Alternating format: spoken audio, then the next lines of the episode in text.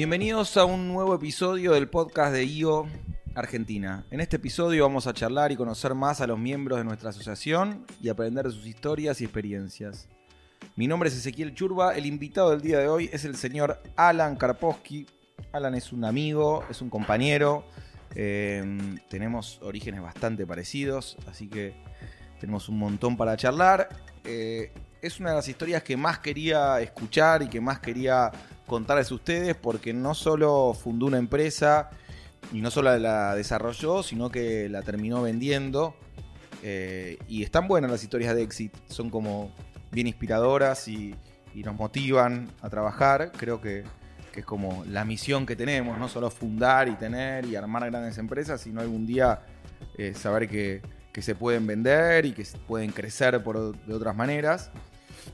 Así que vamos a hablar de eso. Es compañero de IO hace un par de años. Ya es miembro del board, compañero de board.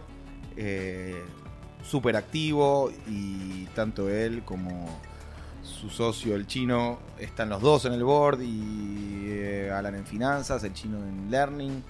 Y nada, hemos pasado unas historias increíbles juntos, nos divertimos y le venía insistiendo hace tiempo para que se sentara con nosotros, estaba con toda esta venta y se le hizo todo el 2019 complicadísimo, pero de último podcast del año y último capítulo nos da el gusto y el honor de sentarse con nosotros, mi querido Alan. ¿Cómo andás? ¿Cómo va, Churba? ¿Todo bien? ¿Está correcto lo que dije? Súper correcto, todo llega, ¿viste? Yo te decía, damos unos meses, damos unos meses, llegó. Lo sé, lo sé, y eh, cuando sabía también que era muy secreto el tema de la venta y que no, no, no se podía ni, ni, comentar mucho, pero bueno, eh, estaba el, el, rumor dando vueltas y, y, se dio, nada, un año positivo para Bio en eso porque hubo cuatro exits, ¿no? Tenemos el de Headway de Martín Kogan, el de Mati Botbol con Taringa, Restaurando. el de Franco con Restaurando y el de usted con Jero Lenz. Eh, bien, en un año de crisis y de tantos problemas y de tantas quejas, que haya cuatro exits de 50 miembros que somos, es un buen porcentaje, ¿no? 100%, sí. Muchos, cuando les contaba de la venta de la compañía, me decían, che, no solo vendieron la compañía, sino que la vendieron en el peor momento de la historia económica de los últimos años, con todas las variables en contra, con el dólar saltando y demás. Así que saber que hay empresas de afuera que valoran el talento argentino, por decirlo de alguna manera, y siguen apostando a la gente, no al país por, por la política, pero a la gente y a lo que se desarrolla acá, como restaurando, como Headway y demás, la verdad que, que es súper gratificante. Y ni que hablar tenerlos en, en EO es, está buenísimo. Hay un dato aparte que ustedes, eh, tanto vos como el chino, están ahí cerca de los 30, ¿no? Sí, yo tengo 29, cumplo 30 ahora.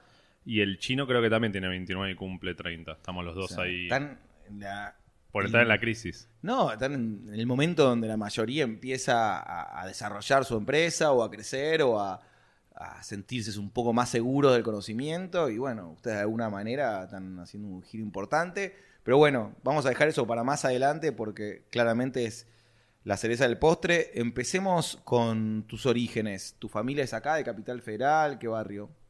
Mi familia, yo nací acá, Capital Federal. De chico vivía en Juan B. Justo y San Martín. Eh, eso hablo de mis padres. Mis abuelos también son argentinos. Yendo un poquito más para atrás, eh, son inmigrantes post-holocausto de Polonia. Yo tengo ciudadanía polaca, de hecho, por eso, por bisabuelos, tatarabuelos. Eh, y sí, toda, toda mi vida me crié, nací en Buenos Aires, capital. Eh, ¿Qué hacían tus viejos? Mi viejo tiene local a la calle, tiene una farmacia. Antes de eso, o sea, quizás es interesante la historia de mis abuelos. Mis dos abuelos ya fallecieron. Los dos eran gastronómicos. Mi abuelo, por parte de mi mamá, tenía una panadería que se llamaba Pan Goldstein. ¿En que dónde? 11 me suena. No sé dónde estaba, pues yo no la conocí ya cuando nací, no estaba, pero cualquier persona de la colectividad judía que tenga alrededor de 50 años, 60 años, se va a acordar. Al principio Pan Goldstein se repartía con caballos en las estaciones de tren y demás.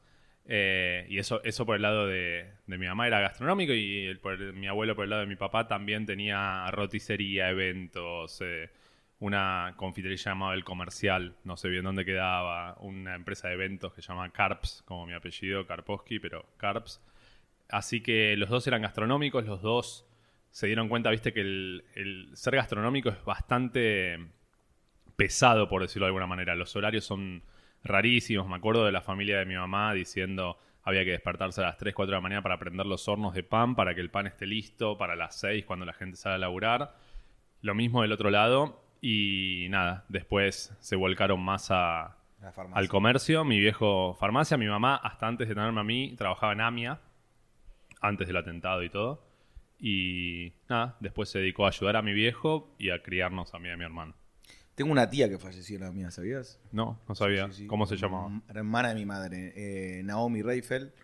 Estaba en acción social, así que sí, sí, fue un... Cuando abro a veces del la storyline en, en el foro y demás, claramente es un momento que marcó la vida, pero bueno, una historia para otro capítulo, pero sí, sí, también trabajaba en AMIA. Sí, todas las historias de, de familiares, tanto de los que sobrevivieron como los que no son. Es como. Es muy loco pensar que justo ese día, por tal motivo, no fueron a trabajar, o fueron, o habían renunciado un mes antes, o estaban de licencia, y cómo todo eso cambia la vida. Uno de los. Nosotros tenemos un, un advisor partner del proyecto que se llama Mariano Burstein, la mamá, también eh, falleció en la AMIA. Tremendo. Eh, el- hay un caso de dos hermanos que estaban yendo a hacer los trámites para enterrar al padre que había muerto y mueren ahí, como si ahí te pones a hablar es para hacer un podcast entero. Eh, mi madre es presidenta de Memoria Activa, como sé bastante el tema, pero, pero sí. Hoy, hoy estamos para charlar de otros temas, pero qué interesante la panadería. Te juro que sería inversor de, para, para revivir una panadería judía de los 50 con el logo a caballo y con las recetas eh, judías tradicionales. Fíjate que ahora está abriendo en Michigan, está abriendo en Estados Unidos, se llevó todas las recetas que hizo acá. Digo, es un... Creo que la gente tiene esa, esa intriga por la comida judía, está buena.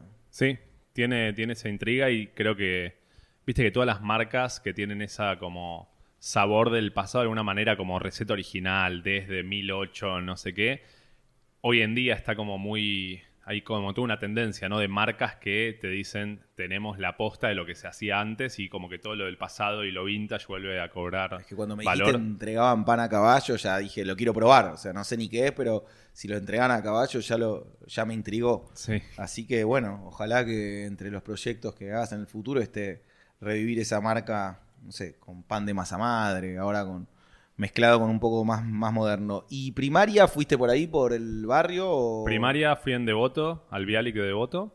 Eh, era más o menos cerca de Juan B. Justo y San Martín. Después mis viejos, nos mudamos todos a Palermo. Y fueron unos años bastante complejos para mis viejos porque yo seguía yendo a Devoto todos los días. Y mi hermano también. Y vivíamos en Palermo y era como una horita de viaje. Después ya empecé a ir a Ort, Yatay. En, ¿Por qué en- elegiste Yatay estando en Palermo? mi viejo había ido a Horchatay. No sé por qué estaba la, la concepción de que Yatay era mejor, de que había. Por menos- eso, porque Palermo es más montañese que Yatay. Súper, ¿no? Me, Hort Montañeses me quedaba ahí nomás. Eh, parecía que era mejor el nivel educativo, la gente, no sé, lo que fuera, y terminé yendo a Yatay. También porque Montañeses no tenía la especialidad de electrónica. Yo seguí electrónica. Bien. En Montañeses había solo TIC. Eh, Bueno, te podrías haber mudado a los tres años, lo que sea. Pero bien, hiciste entonces electrónica Nord. sí. ¿Y qué, cuál es el título que, que te dan? técnico en electrónica o bachiller técnico con orientación en electrónica, una cosa así. Bien. Y te recibís de ORT. eh, ¿Tenías ya una tendencia a programar, a trabajar con computadoras? ¿Soñabas, a- a- veías el futuro en, el comercio electrónico o en hacer algo que tenga que ver con, con Internet? O, ¿O te nace más adelante? No, sí, yo soy de esas personas que siempre tuvo bastante claro, o sea, no es que terminé Orti y dije, no sé si ser arquitecto, médico, ingeniero o dedicarme a, no sé, al arte y a, y a cantar. No solo desde Ort, ya desde antes, toda mi vida me acuerdo que me regalaban cosas y yo las desarmaba para ver cómo eran por adentro, ¿viste? Típico agarrar un destornillador, hacer bolsa un juguete, pero ver lo que tenía adentro. armar cosas yo mismo, me gustaba. Había una página que se llamaba algo, como, algo así como pablin.com.ar, que ya no existe, que te daba trucos de, no sé, cómo llamar gratis de un teléfono público, cosas así. Siempre me interesaban esas cosas, ¿no? De todo medio hacker, cómo hacer para ganarle al sistema desde el lado de la tecnología, conocimiento, ciencias. Y ya en el último año de ORT empecé a hacer mi research de a qué universidad iba a ir, a qué facultad. Vi que Litva estaba muy buena. Y nada, y me, anoté. De hecho, hice en paralelo el último año de ORT y el ingreso a Litva. O sea, porque quería ganar un año. Entonces agarré y di el, el ingreso libre, entré a Litva. Y ahí arranqué la carrera de ingeniería en informática. O sea, en ORT estudié electrónica. Me sirvió para darme cuenta que me gustaba más la informática que la electrónica. Así que en el ITU, en vez de hacer ingeniería electrónica, me fui más para software en vez de hardware. Y ahí empezaste a usar más, o sea, a programar y a, entender un poco más el, eh, lo que era el marketing digital y demás.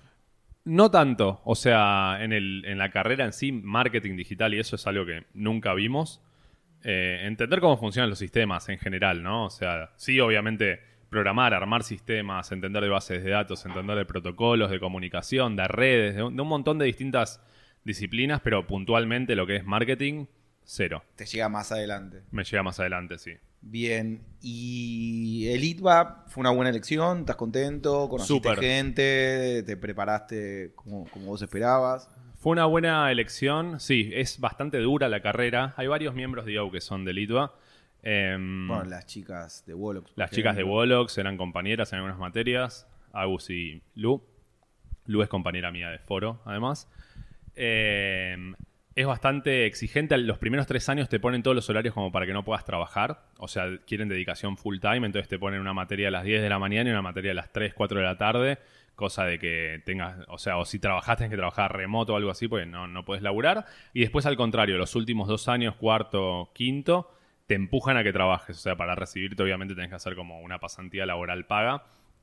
Creo que, como todo tiene cosas buenas y malas, yo en más o menos en tercer año, segundo año, me agarró una crisis de que no sabía si quería seguir en el ITBA y no sabía si quería seguir la misma carrera. Yo venía con ingeniería informática, me di cuenta que me empezaban a gustar los negocios, otro tipo de cosas, y dije, me quiero cambiar a ingeniería industrial. Entonces empecé a averiguar para cambiarme a ingeniería industrial en el ITBA. Después tenía amigos en la UTN, entonces empecé a ver de hacer la convalidación en la UTN, qué sé yo.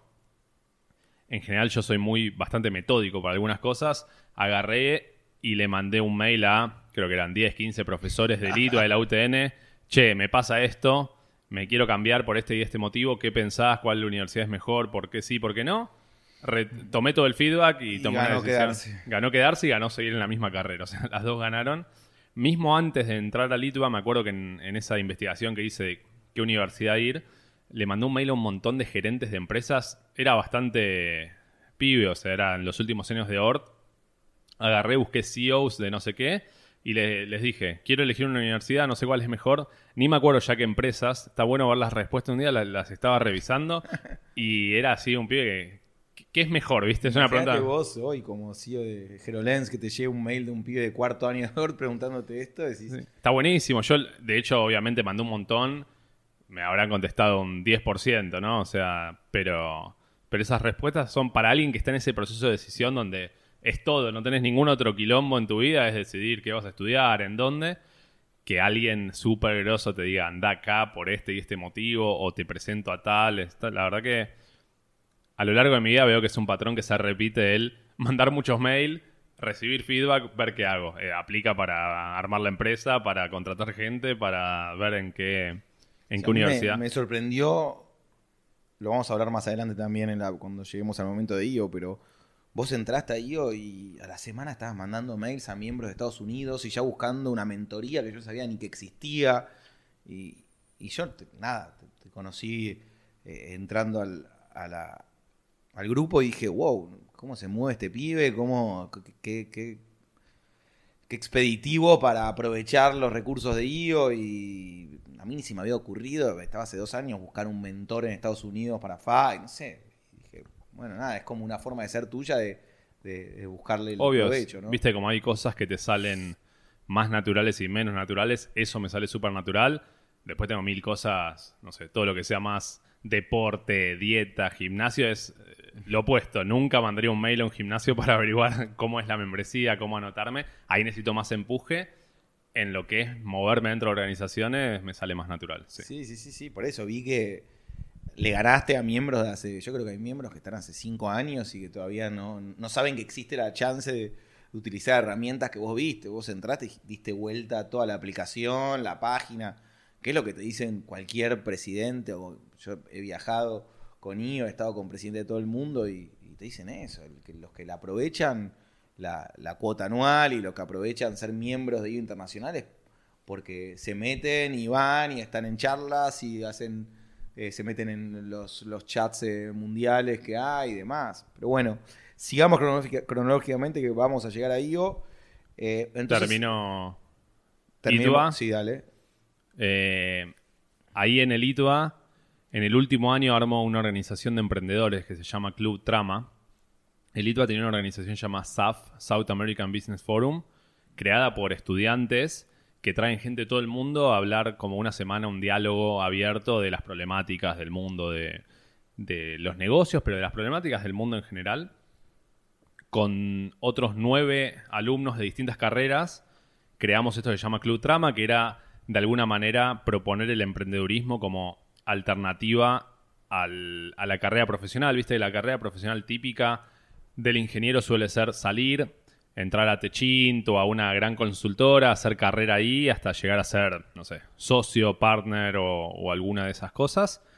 Y, y, nada, nosotros como que vinimos a romper un poco contra ese, ese esquema y decir, che, también está la posibilidad de emprender, está la posibilidad de armar tu propio proyecto. Y con estos otros nueve alumnos armamos este club de emprendedores, Club Trama. Y y nada, es un bichito que lo armamos en el ITUA hace ya varios años, seis años más o menos, y año a año siguió creciendo. Nosotros éramos diez locos queriendo hablar de emprendedurismo y setear la conversación en torno al, club. Entonces le pedimos al ITUA un aula y que nos dé las medialunas para invitar oradores ni eran emprendedores ustedes, querían serlo, no es que eran emprendedores moderando emprendedores, sino eran estudiantes que no sabían si iban a ser emprendedores o empleados o no, no, lo que sea. Éramos emprendedores en el sentido de que estábamos emprendiendo dentro de la misma universidad, tratando de armar una organización, registrándola, inscribiéndola, todo ese tipo de cosas. Pero sí, ahí armo Club Trama, y un compañero de la Facu me mete a laburar con él en una empresa de telecomunicación, se llama Myriad, es una empresa de Suiza o de Suecia, no me acuerdo bien, una empresa pública. Y lo bueno es que era un trabajo remoto, o sea, Myriad en Argentina no tenía una, una operación, una oficina, y ahí estaba bueno porque teníamos que, ellos vendían un producto a las operadoras de teléfono, entonces, a Claro, Movistar, personal. Teníamos reuniones con ejecutivos de alto nivel. La verdad que, que estaba bastante bueno, pero era laburo más corporativo.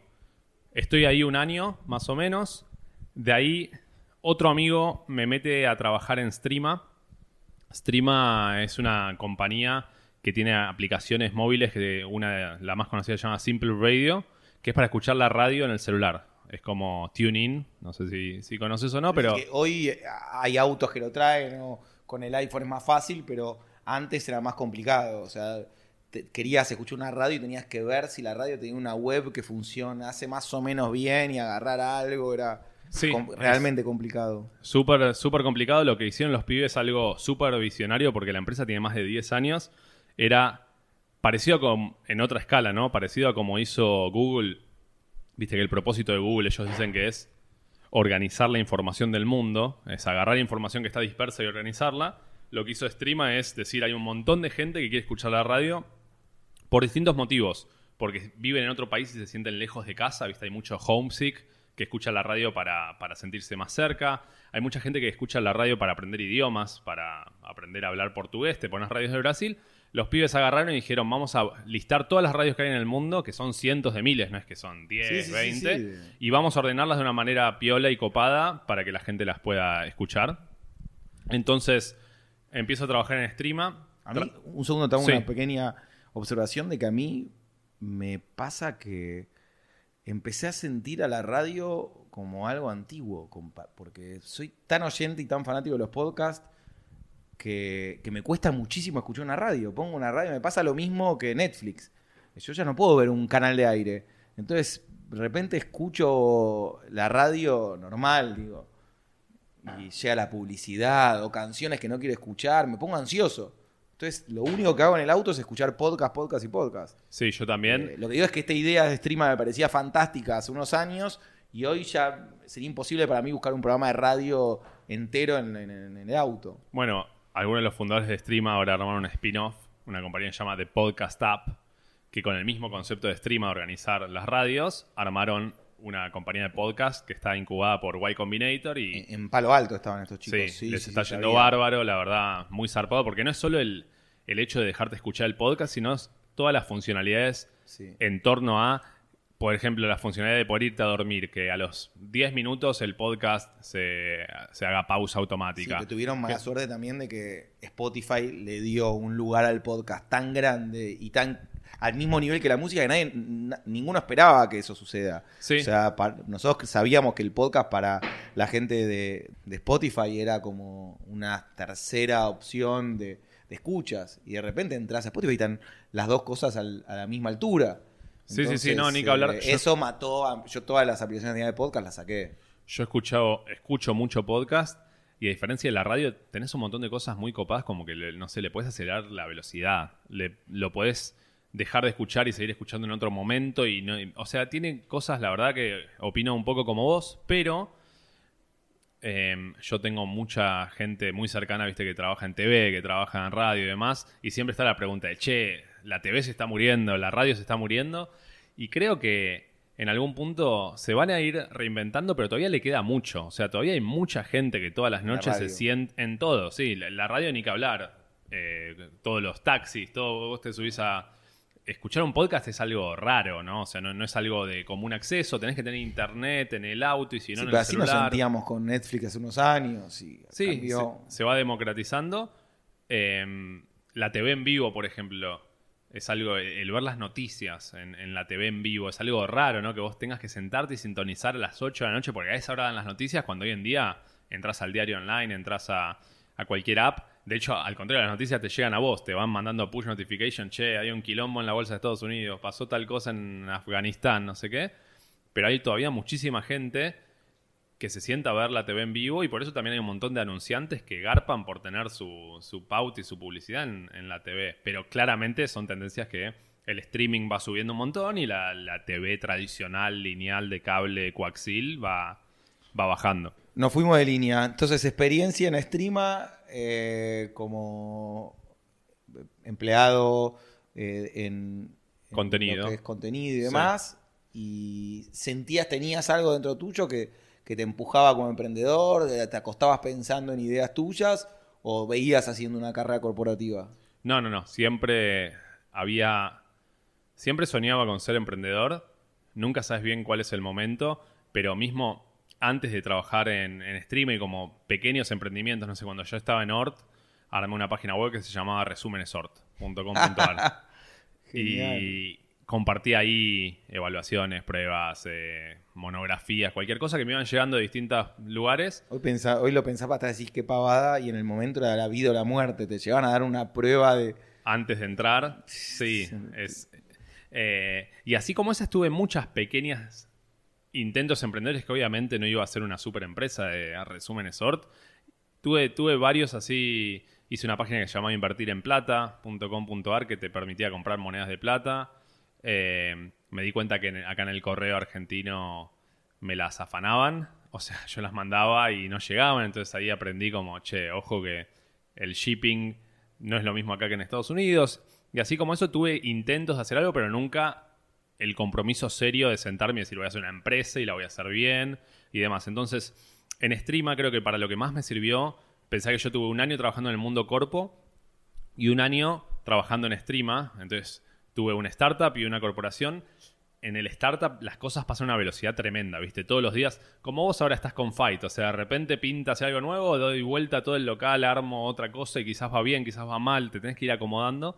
Entonces, Streama me dio esa cintura de entender cómo las cosas van pasando y vos tenés que ir adecuándote y pivoteando en base a esos cambios, en base a tendencias del mercado, en base a lo que, no sé, en Streama en un momento salió el Apple Watch. Es un dispositivo nuevo. ¿Qué hacemos? ¿Hacemos la app? ¿No la hacemos? ¿En cuánto tiempo? Y, ahí gané toda esa cintura emprendedora de entender cómo es el framework, cómo armar reuniones, cómo relacionarte, un montón de cosas. Ya después de un año de Streama, me llama el chino, que vos lo conocés, que se estaba yendo de Wolox. Él había sido uno de los primeros empleados de Wolox. Había quedado como director del área de ventas. Y nosotros siempre en la facultad habíamos hablado de A todo esto déjame aclarar, el chino es otro de los miembros de IO y pueden escuchar su podcast. eh, ¿En dónde, Churúa? eh, y en Spotify, iTunes, donde quieras. Se meten y pueden encontrar el capítulo de él donde cuenta otra versión de esta misma historia. Sin el final feliz, él todavía no sabía que... O no, o no podía contar el final. No, creo que en el momento que él grabó el podcast todavía no estaba a la venta en... No existía esa, esa parte. Entonces me llama el chino que se está yendo de Wolox, que siempre habíamos hablado de hacer algo juntos y me dijo, che, para mí es el momento. eh, te sumás a, a esto. No, no es que había una idea, no es que tenía un proyecto, no es que tenía un inversor o algo, sino que era, hacemos o no hacemos algo juntos. Yo quería saltar a la pileta también. Hablé con mi jefe de ese entonces y le dije, che, me quiero, me quiero ir.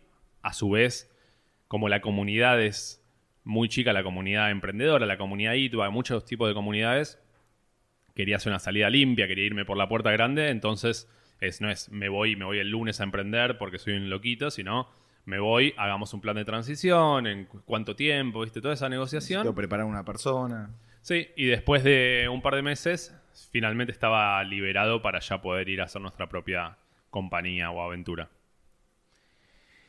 Ustedes eh, se sientan, eh, los dos con mucho conocimiento de ITBA, teniendo alguna experiencia laboral y demás, y tenían algún proyecto en mente, eh, una necesidad, un- una experiencia fallida como usuario. ¿Cómo se les ocurrió un poco el, hueco que venía a cubrir HeroLens? Porque a mí cuando me lo contaron dije, wow, es verdad, yo soy, yo tengo mucha venta online, mi, facturación online crece año a año y lo que ustedes hicieron era una necesidad que estaba en, en el aire.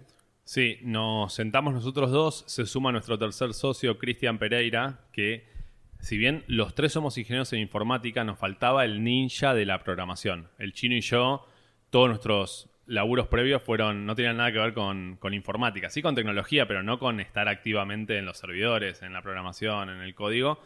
Eh, se suma Cristian, que era nuestro CTO de ese momento. Y entre los tres nos sentamos en un Starbucks a pensar ideas. No es que muchas veces me preguntan qué vino primero, las ganas de emprender, la idea, que ese emprendedor se nace, se hace, se practica, cuál es el momento correcto para saltar a la pileta. Y la verdad es que creo que cada uno tiene, tiene otro timing. En nuestro caso nos sentamos, hoja en blanco y empezamos a pensar ideas. 2015, ¿no? Sí. 2015, más o menos para- por mitad de año, junio, julio. Nos vamos a, ese Starbucks y empezamos por un lado, queríamos hacer un motor de recomendación de productos, vimos que había mucha competencia, era complejo. Yo había mamado un poco el mundo de los anuncios o de la publicidad porque las aplicaciones donde yo trabajaba monetizaban con publicidad y les iba muy bien. Entonces sabía que existía algo de lo que es el online advertising, que es un buen nicho, que, que había ahí dinero y que había oportunidades. No sabíamos bien qué. Entonces, y mis otros dos socios, Cristian y José, venían del lado de servicios, porque Wolox da- es una software factory, da servicios. Entonces, lo que hicimos primero fue definir un par de bullets, de decir qué tipo de empresa queremos hacer. Todavía no sabemos qué queremos hacer, pero qué tipo de empresa. Dijimos, queremos hacer una empresa de producto. Producto significa no vender horas, ¿no? O sea, queremos vender un software. De alguna manera es eh, hacer un producto nuestro y replicarlo. Así como Microsoft te vende Word, eh, no sé, Spotify te vende el coso para escuchar los podcasts y la música. Nosotros queríamos hacer algo y venderlo. Entonces queríamos que sea producto, queríamos que sea B2B. No queríamos vender como Spotify a consumidores finales, queríamos venderla a empresas. Em, producto B2B y nada, y queríamos que sea un, un negocio que no requiere una inversión enorme inicial, que la podamos fondear nosotros mismos con tiempo, porque plata no teníamos, la verdad. Y eso de nuevo, no está ni bien ni mal, eran nuestras reglas. queríamos poder hacer algo que más o menos se encuadre en eso. Buscamos un modelo de Founders Agreement, viste, de, de Silicon Valley que más o menos establece las reglas de qué pasa si te vas antes de los cuatro años, qué pasa si te morís, qué pasa, viste, un par de, un, un par de Me cositas. que- encanta en Starbucks sin nada y ya estaban planeando a ver si un socio se moría, qué pasaba. Sí, en verdad, no nosotros, sino que los templates ya más o menos consideran Sí, esas. Le dan un marco y dijimos, bueno, vamos a firmar esto, vamos a trabajar juntos cuatro años en algo. Eh, nada, empecemos a, a buscar ideas, buscar cosas. Y ahí en todo eso, Los tres estaban sin laburo, o sea, tenían una- un ahorro en el colchón, pero tenían que empezar a correr para generar ingresos. sí y no tanto, porque los tres vivíamos, salvo el chino, porque la familia es de Ushuaia, yo vivía con mis viejos, Cristian vivía con sus viejos. Em, no teníamos demasiado gasto, la verdad. No teníamos esposa, hijos, la comida en casa estaba cubierta. O sea, teníamos tiempo de poder pensar. Bueno, ¿no? pero ya veintipico de años, egresado. y 24, demás, sí. No, causa gracia tampoco no tener para, para, para salir a comer. Digo. No, obvio, obvio. Ya tenían que generar, tus amigos empiezan a trabajar, a tener un sueldo, no, no. No querés ser el chavo del 8, algo, sino, o, o haces tu emprendimiento o te pones a laburar en una empresa, pues es difícil. Seguro, no, no, Sí. seguro. Estaba eso en claro y por eso ahí tenés la manera más rápida de generar un ingreso en una startup es levantar la inversión y ponerte un sueldo, ¿no? O sea, ir y vender una parte de la compañía a un inversor y con eso se un, un sueldo. En nuestro caso, creo que el no tener inversor nos corrió a poder tener que hacer un negocio tangible rápido. No es algo que, no, esto va a ser algo revolucionario que en 10 años, cuando todo el mundo, los autos eléctricos y no sé qué cosa, ahí esto va a explotar, pero que por 10 años perdés plata, perdés plata, perdés plata. Nosotros desde el día cero dijimos, muchachos, esto rápidamente le tenemos que poder dar la vuelta y tiene que poder empezar a generar. No para nosotros, porque encima nosotros por mucho tiempo no tuvimos sueldo, sino para poder contratar gente, alquilar oficinas y hacer que todo Esa- empiece a andar. Esa lógica es la que yo lucho muchas veces en emprendimientos que he invertido y he participado, que pido que sea la misma aún cuando tengas el inversor que te ponga los millones. Porque a veces parece que porque vino un inversor y te puso 2, 3, 5 millones, te puedes poner el sueldo, relajarte y, tomarte esos 10 años de changüí. Y me parece que te- te- tenés que tomarlo de la misma forma personal, de que tiene que ser rentable. Y hay veces que a, a mí me pasaba con Fight, y venían y me decían, pero eh, y vos ganás plata con esto y vos le podés eh, hacerlo rentable. Y yo no tengo otra opción. Tenés que hacer, no, no podés tomarlo como una opción. Eh, y me parece por respeto a los inversionistas también. 100%, sí, sí. Eh, de nuevo, creo que hay ideas que sí requieren un fondeo muy grande, porque si yo estoy hablando de software y con tres fundadores ingenieros en informática, pero si nosotros hubiésemos querido hacer un sistema de, no sé, de motores, de compuertas, que no sé qué, para revolucionar algo en Holanda, y hay que construir el motor y la compuerta y todo, y quizás tardás cinco años y necesitas vivir y ahí necesitas de un inversor que te... Estoy de te acuerdo. Si tenés, si tenés un, un proyecto que tiene un sueño y un objetivo, lo, lo podés esperar. Y hay grandes empresas como Uber que siguen dando pérdida hoy. O Sí, la mayoría de las grandes pierden todas. muchas pierden. Pero digo, yo he vivido situaciones de en, en- en emprendedores que eh, quieren tener una super oficina con un chef que le cocina y trabajar tres horas a la mañana y tres horas a la tarde y un lugar para dormir siesta. Y no sé, nada, me parece que hay un límite donde la empresa, no sé, tiene un espíritu más parecido al que tenía tu abuelo que salía con un caballo a entregar el pan y que no tenía mucho tiempo para dormir siesta entre, entre entrega y entrega. 100%. La, Es- la frugalidad es algo que nosotros lo, desde la constitución de HeroLens la, la tuvimos. Y salvo ahora, que es en el, en el último tiempo por el éxito y por todo lo que ahora vamos a hablar, todas nuestras oficinas eran medio pelo. eh, de nuevo, condiciones buenas y suficientes para laburar y haciendo lo mejor posible, pero estábamos muy lejos de ser Google, ¿no? Y de tener masajes y de tener, no sé, todos los, los perks que una empresa que tiene millones de dólares en el banco se puede dar. Nosotros era. Lo que necesitábamos eran computadoras y gente muy, muy inteligente, igual o mucho más capaz que nosotros para hacer que la empresa crezca. Eh, después sabíamos que en algún momento iba a llegar el momento de tener la máquina en expreso, de tener el coso, de los snacks, de la mesa de ping-pong y todo eso, pero eso llega, es la zanahoria que está al final del camino, no al principio, ¿no? Cuando ves la venta de WhatsApp, WhatsApp se la venden. Eran 20 tipos que trabajaban en Sí. una oficina, súper normal. Obviamente eran en palo alto y demás, pero lo mismo, no tenían ni masajes, ni pileta, ni nada. Y eran 20 personas. Hay veces que eh, yo escucho que se quejan, que necesito no, me gustaría tener un board con 10 gerentes y 200 personas trabajando. Y digo, hermano, WhatsApp se vendió en, en One Billion y eran 20 pibes y se vendió barata. Eh, a lo que voy es muchas veces las ideas y las ganas y la capacidad están por arriba de, de, de ese esnovismo, armar mega empresas con jardín privado como si fuese Google. Coincido, sí, coincido plenamente. De hecho, si volviera a emprender, volvería a hacer lo mismo, ¿no? Entonces forman HeroLens, eh, arman esta constitución y el producto termina siendo una plataforma de programación de ads para, para empresas eh, de venta online, ¿cierto? Sí, es una, es una manera de explicarlo. La verdad que nuestro producto no es fácil de explicar para gente que no está en el, en el ambiente, pero si lo tengo que resumir es, hoy en día las grandes empresas tienen una necesidad muy grande de generar contenido. Contenido pueden ser videos, pueden ser banners, pueden ser fotos, puede ser cualquier cosa que llames contenido y lo necesitan hacer a una velocidad y una escala fenomenal. ¿Por qué? Porque vos, no sé, sos un e-commerce, tenés 10.000 productos, cada producto tiene su precio, tiene su foto, tiene su marca, tiene su lo que fuera. Y con eso ahora querés hacer Instagram Stories. Entonces te digo, churro, hacete 10.000 Instagram Stories. La manera antigua de hacerlo es sentarse una diseñadora o un diseñador gráfico, hace las 10.000 Instagram Stories. Ahora de repente te aumenta la lista de precios y todos los videitos que tenés listos para Instagram ya están desactualizados porque el precio está mal. Tenés que volver a sentarte uno por uno y editarlo. Eso que te digo para e-commerce pasa en travel, donde los pasajes de avión cambian de precio minuto a minuto y pasa también en cualquier marca, una marca como Coca-Cola, que es monoproducto, vende una Coca-Cola.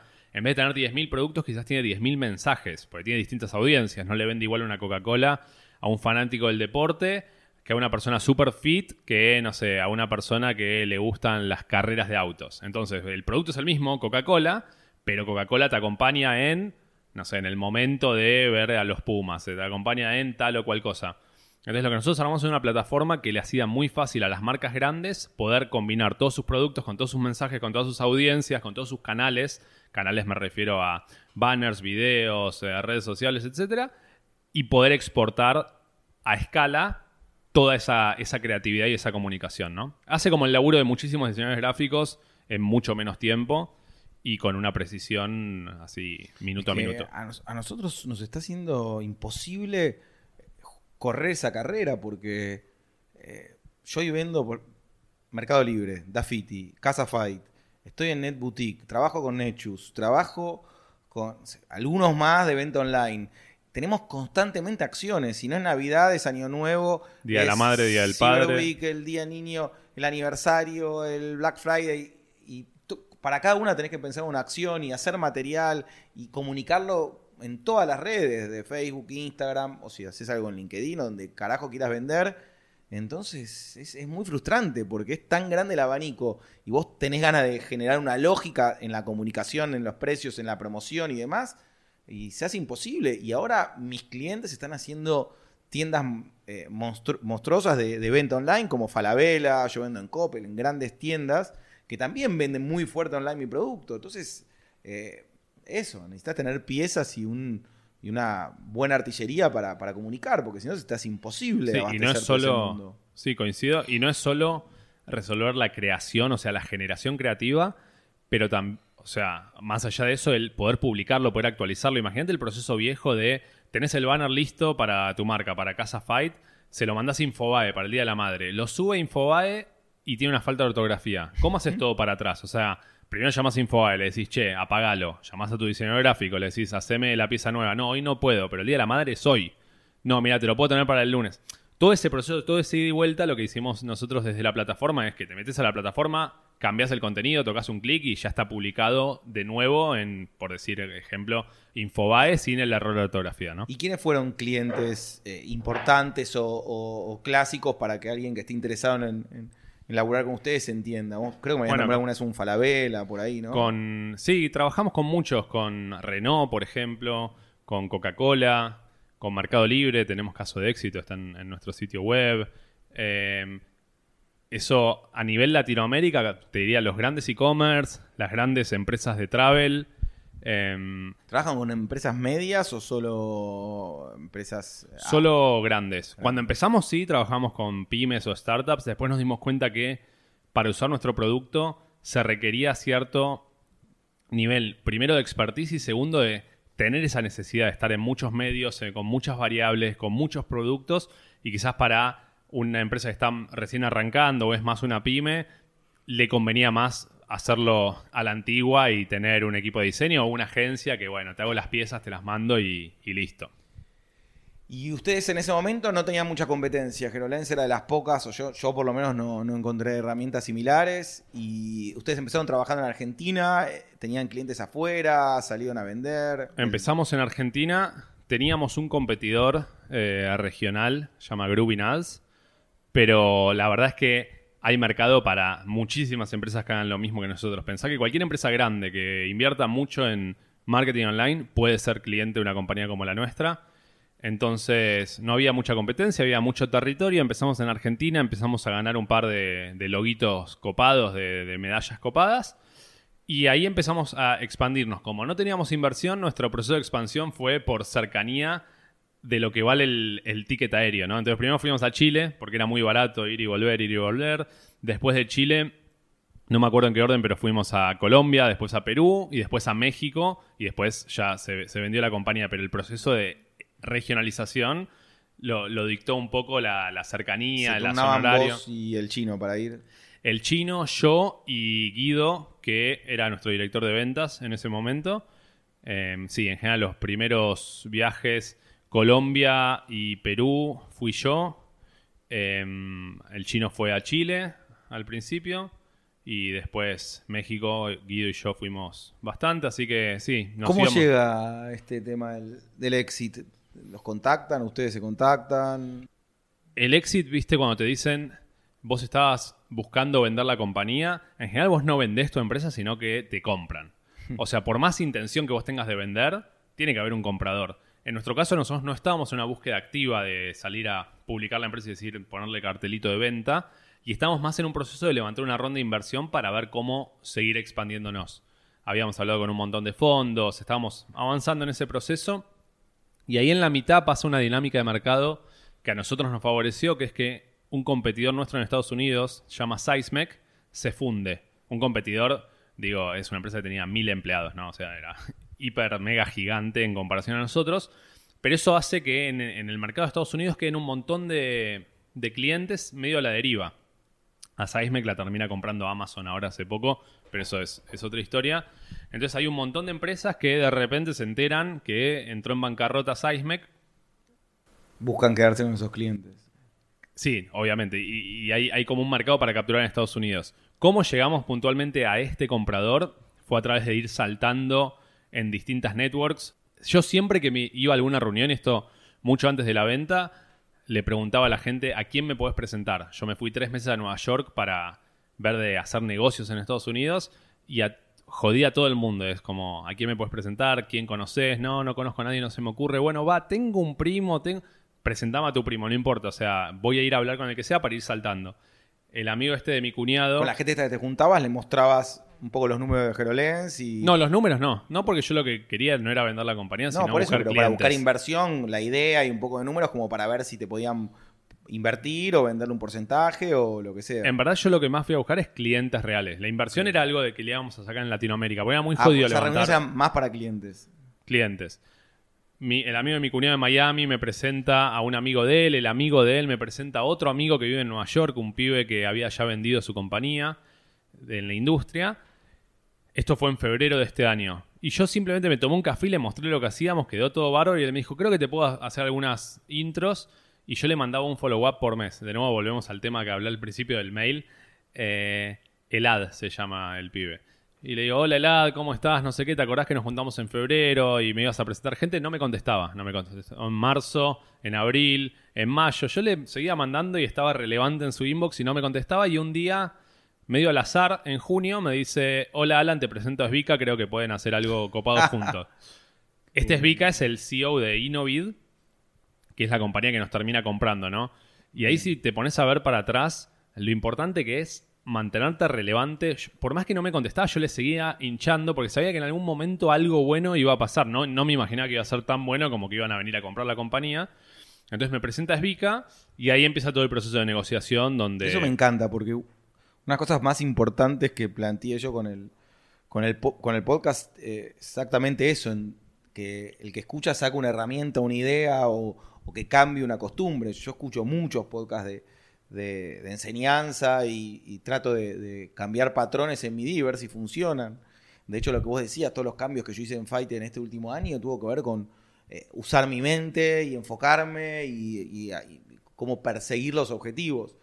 Y creo que lo que decís es fuertísimo, es eh, por más que no te responden, insistir, eh, saber oler dónde, dónde hay una oportunidad y ser prolijo con los mails, porque muchas veces pasa que le escribís a una persona y lo dejás en bandeja de salida y te olvidás, entonces tener una buena agenda, tener un CRM de venta, o sea, ese orden eh, realmente es importante, porque muchas veces como emprendedores creemos que las cosas nos tienen que llegar. Bueno, yo tengo una empresa que está buenísima, a mí me deberían venir a buscar, me tendrían que pedir por favor que les vendan. No, nada que ver, perseguí un poco, todos los que están afuera eh, tienen más conocimiento, más capital y más potencial que vos, y, eh, así que sé humilde y perseguí a la gente y sé ordenado. Sí, todo lo que es automatización y herramientas que le puedes sumar nosotros. Yo en mi mail uso una tool que se llama Mixmax, por ejemplo, que si la persona no me contesta a los cuatro días, le vuelve a mandar una- un follow-up, me lo vuelve a traer al inbox. Y así como es un montón de cosas que, no para la venta de la compañía, a lo largo de la historia de, de HeroLens, los clientes más grandes que cerramos fue por el bendito follow-up, por estar y mandar y mandar, porque quizás vas a la reunión y te dicen, me encanta. Y le mandás y no te contesta, pero no es porque no quiere, porque no puede, porque está cerrando el presupuesto del año, porque no sé qué. Entonces, como vos decís, ser prolijo y al mes. Y obviamente ser piola, tratar de buscar algo que pasó, una noticia, algo relevante para la otra persona y decir, che, justo vi que tu competidor tal cosa, no sé qué, te acordás que cuando tomamos un café vos te mostraste muy interesado en tal o cual cosa, ¿por qué no volvemos a tomar otro café? Y estar todo el tiempo, bueno, es que gran parte de, de mi laburo es ese, estar hablando con personas, ¿no? Y entonces eh, empezás a negociar con la gente de esta Invoid y Innovid. Innovid, perdón, y, y surge la idea de que los compren, vos le empezás a mandar información y ellos te dicen, che, podría existir la chance de que... Sí, me, me piden que viaje a Nueva York. Fue medio así como un día para otro. Podés venir para acá. Le dije a mi mujer, Gordi, me voy para Nueva York. cuando Mañana.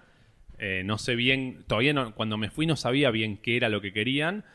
Cuando llego a Nueva York empezamos a charlar de las oportunidades, me explican estas dinámicas de mercado, que hay un montón de mercado para capturar, que están viendo competidores nuestros también como posibilidades de adquisición o de partnership, porque no es, no es lo único, pueden comprarte to- totalmente, puede ser una, una ¿Cuánta- compra ¿Cuántos parcial. empleados tiene la empresa? Innovi tiene más o menos 300 y pico.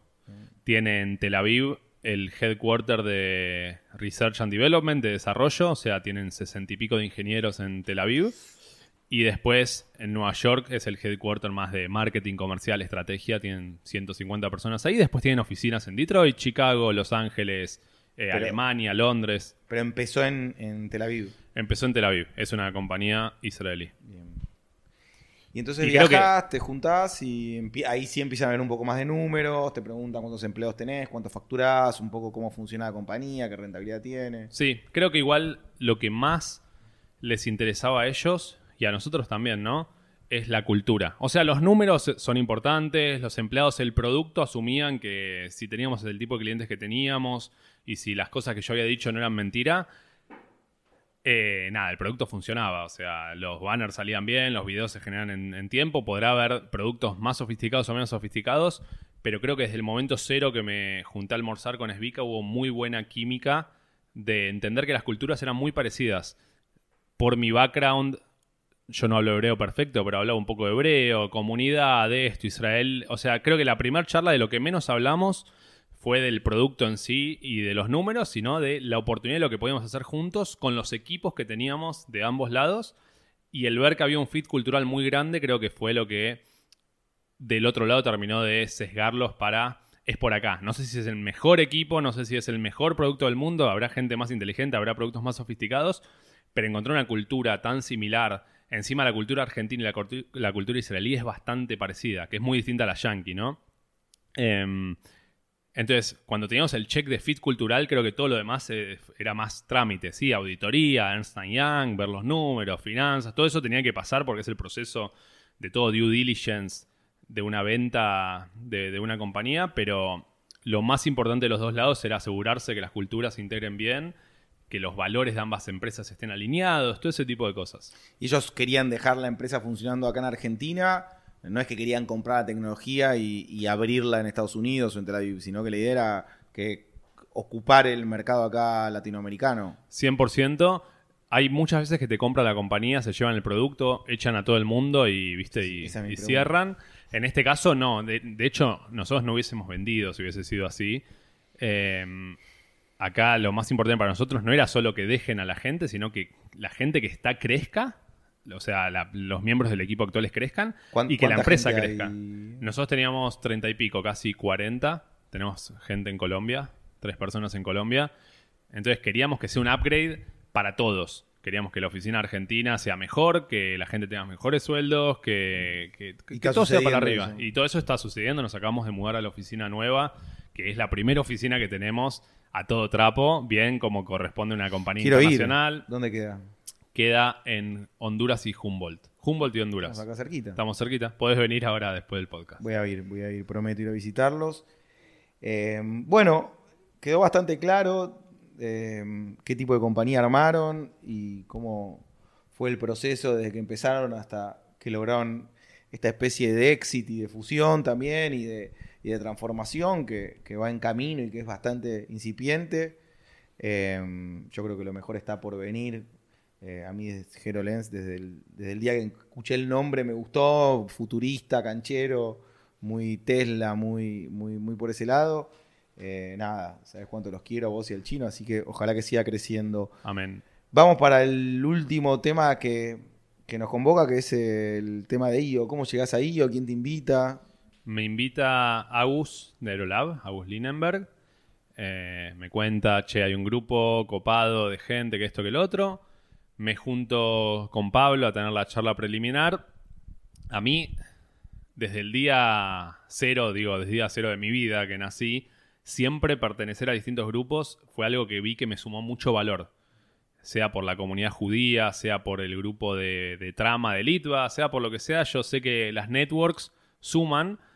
Y cuando me enteré que había una network de emprendedores en Argentina donde estaban gente recontra zarpada, dije, esto es para mí, o sea, estoy en mi salsa, quiero entrar. Y, nada, y ahí entré hace dos años. Agus me hizo, me hizo la intro. Y todo lo que pasó desde ahí, de hecho, o sea, en esta hora es muy jodido contar todos los detalles, pero mismo en el proceso de venta de la compañía, mi foro, la, la gente más cercana, obviamente lo sabía desde el día cero. Y hubo un montón de consejos, de advice, de ojo con esto, tené cuidado en el contrato, fíjate de pelear esta cláusula. Un, un montón de, de pequeñas cositas Que te pagaron la inscripción, la, la Sí, cuota que de IO por varios años. Seguro, seguro, por, por muchísimo. Y no, no solo IO, IO en Argentina es una cosa, pero a nivel global hay un montón de, de otras cosas. Cuando yo me fui a Nueva York, me voy tres meses para allá, además de preguntarle a mi cuñado, a mis amigos y demás a quién conocen, y además de tener toda mi network de la cole, IO era una network buenísima. Me junté con un montón de miembros de IO en Nueva York y es como muy loco poder llegar a casi cualquier país del mundo y decir, bueno, tengo gente para hablar, gente que tiene compañías, que tiene empleados, que tiene desafíos y que me pueden presentar casi cualquier cosa. Necesitas un abogado en Nueva York, le preguntas a cualquier miembro de IO. Necesitas un contador, tenés un lío, no sabes cómo constituir tu sociedad, cualquier cosa. Hay en el capítulo de Nueva York, creo que hay más de 200 personas y tenés lo que es Manhattan, lo que es IO Brooklyn, que es otro, otro subcoso, New Jersey. Entonces, em, me parece que lo que se construye en IO como, como ese conocimiento colectivo, donde está en un marco de confidencialidad total, donde puedes hablar las cosas y donde sabes que el otro va a ser como un camarada que te va a ayudar, aunque ni te conozca, es algo muy único. O sea, no se dan muchos tipos de organizaciones. Bien, y hablábamos antes de eso, lo del mentorship. Vos apenas entraste a IO, te contactaste con miembros de afuera y buscaste un mentor para que te ayude a pensar tu empresa, para que te ayude a potenciarla y, y escalar, ¿no? Sí, nosotros ya estábamos operando. Vi que IO tenía un programa de mentorship, me anoté. Y justo había un IOver en New York que tiene una compañía digital, una compañía de medios allá bastante grande. Y nada, simplemente, o sea, con esas magias de Yo, me, me mandó un mail y empezamos a tener como una call, no me acuerdo si era cada 20 días, cada un mes, donde yo le contaba cómo veníamos con la empresa y él pensaba a quién me podía presentar, qué se podía hacer. eh, nada, en, en ese momento todavía no estaba ni en planes el abrir Estados Unidos o el vender la compañía, pero el saber que tenía una persona en la otra punta del mundo con desafíos similares, pero que ya estaba en otra escala, en otro nivel, una compañía que facturaba mucho más, mucho más grande, era, era muy copado. Bueno, entonces recomendás a los miembros que, que se metan en ese programa y que busquen un mentor afuera. Sí, yo recomiendo a los miembros que se metan en cuanta cosa haya dentro de Yo, lo que le vaya sirviendo a cada uno, ¿no? O sea, a mí no me alcanza el tiempo. Yo estoy en tantos grupos. Yo hoy estoy en el board, soy chair de integration, soy co-chair de communication, eh, no sé, más mi foro, más el board, más- me vuelvo loco. Tengo una cantidad de tiempo en lo nacional y aparte intento ayudar y estar en unas charlas y demás internacionales, pero le doy mucho tiempo ahí, más el podcast y más todo lo que construimos. Pero bueno, sí, la verdad es que estoy con. Este año abrí cuatro empresas nuevas, es muy difícil con sí. darle, darle mucho más a- a- al mundo IO, pero cuando escucho estas ideas y este, este potencial, me, me da ganas también de, de generar.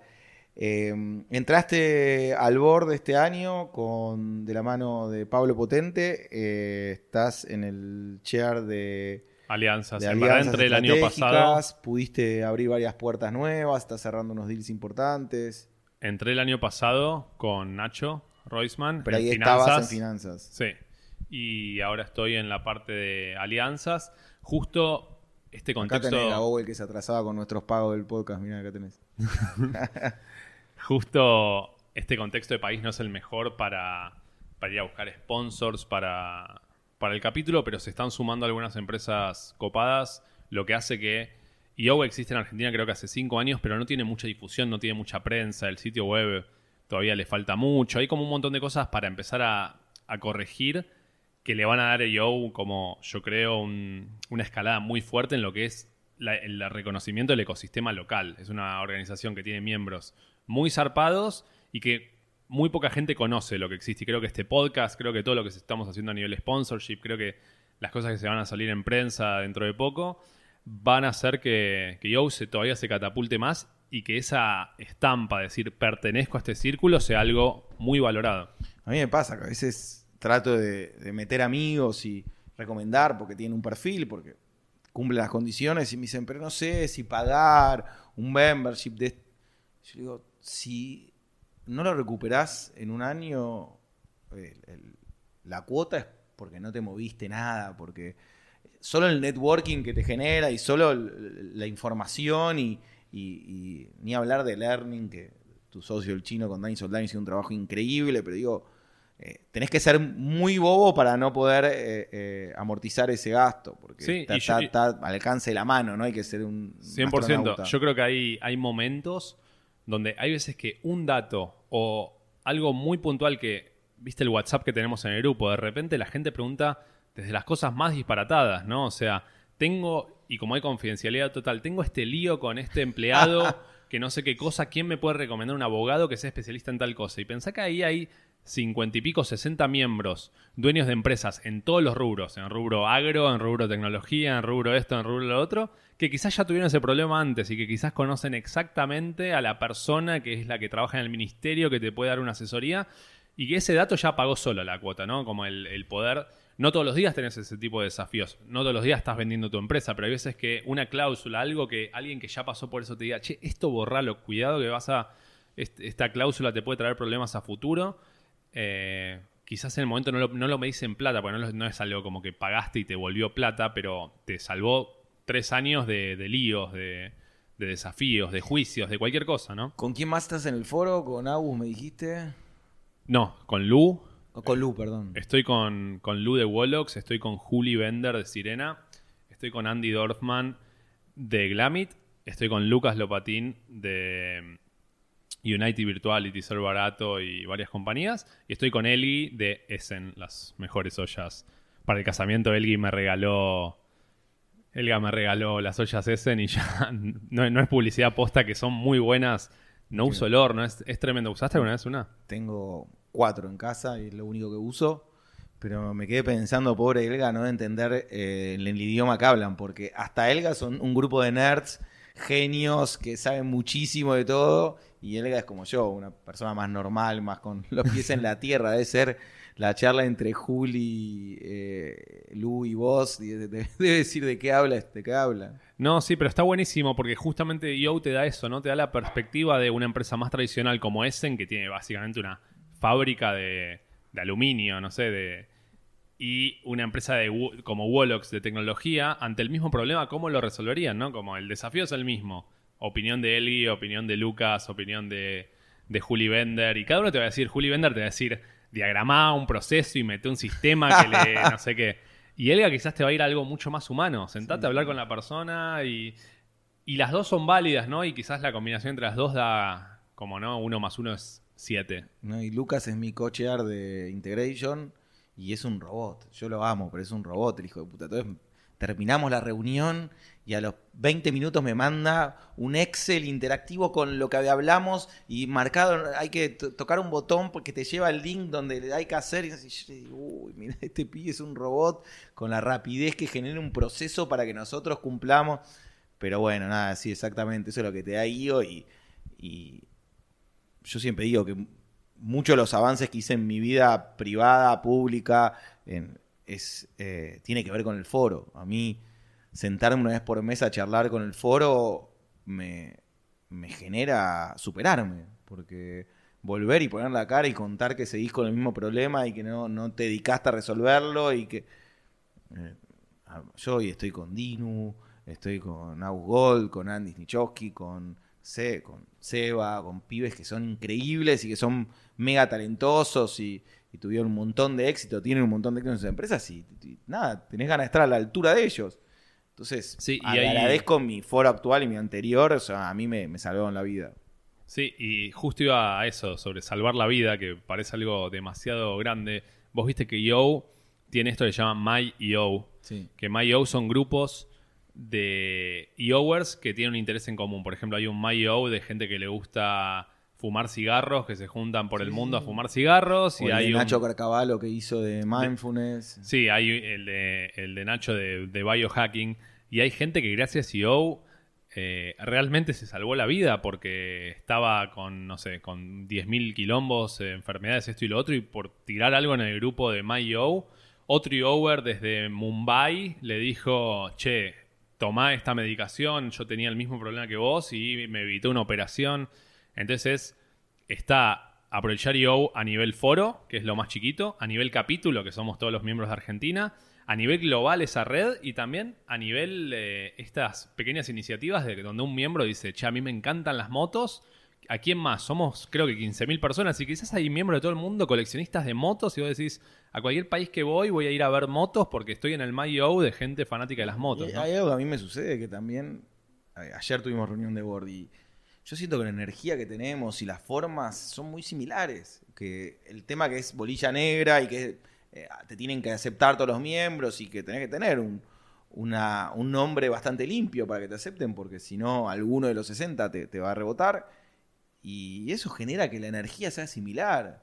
Eh, y está buenísimo, porque estás trabajando no, no solo con gente que sabe, sino de que son, son buenos pibes. Tienen ganas de que crezcan, de que vos crezcas, de que te vaya bien, de que te superes, de pasarte un dato. O sea, te lo van a dar de corazón, no es que están especulando con después pedirte algo. Hay gente que vive ayudando, no sé. Eh, me pasa con Diego, que también está en mi foro, que es un amigo que constantemente me pasa información y me quiere ayudar y cuando ve que estoy con un tema está encima, pero nada. Boris, decís. Sí, sí, sí, Diego. Boris. Ayer fui a cenar a la casa con la mujer, conocí al hijo. También eso se da, ¿no? O sea, está lo- el, el fronting de yo y lo formal y lo que pasa por atrás, ¿no? De ir a armar amistades, relaciones, gente muy interesante. Bueno, vamos a hacer eh, una cena pronto. eh, compartimos también templo nosotros, ambos vamos a ir a Jabal del Lazo. Sí. Tenemos eh, Mismo rabino. referentes y rabinos en común, así que eh, pronto haremos algún Shabbat o algo por ahí. Eh, Kosher.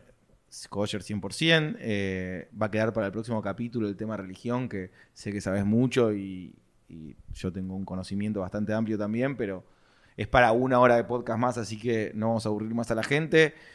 Eh, gracias por cumplir tu palabra y venir. Gracias por contar una historia de éxito que, que es tan inspiradora y que nos costó con, con- con Martín y Franco y demás que todavía están con, cerrando esos temas, no pudieron venir, así que está buenísimo que escuchen eh, una historia completa y que le dé la ilusión a todos de que se puede y que hay metodologías para lograrlo. Y bueno, espero que sigan los éxitos y que el próximo éxito sea aún mucho más grande.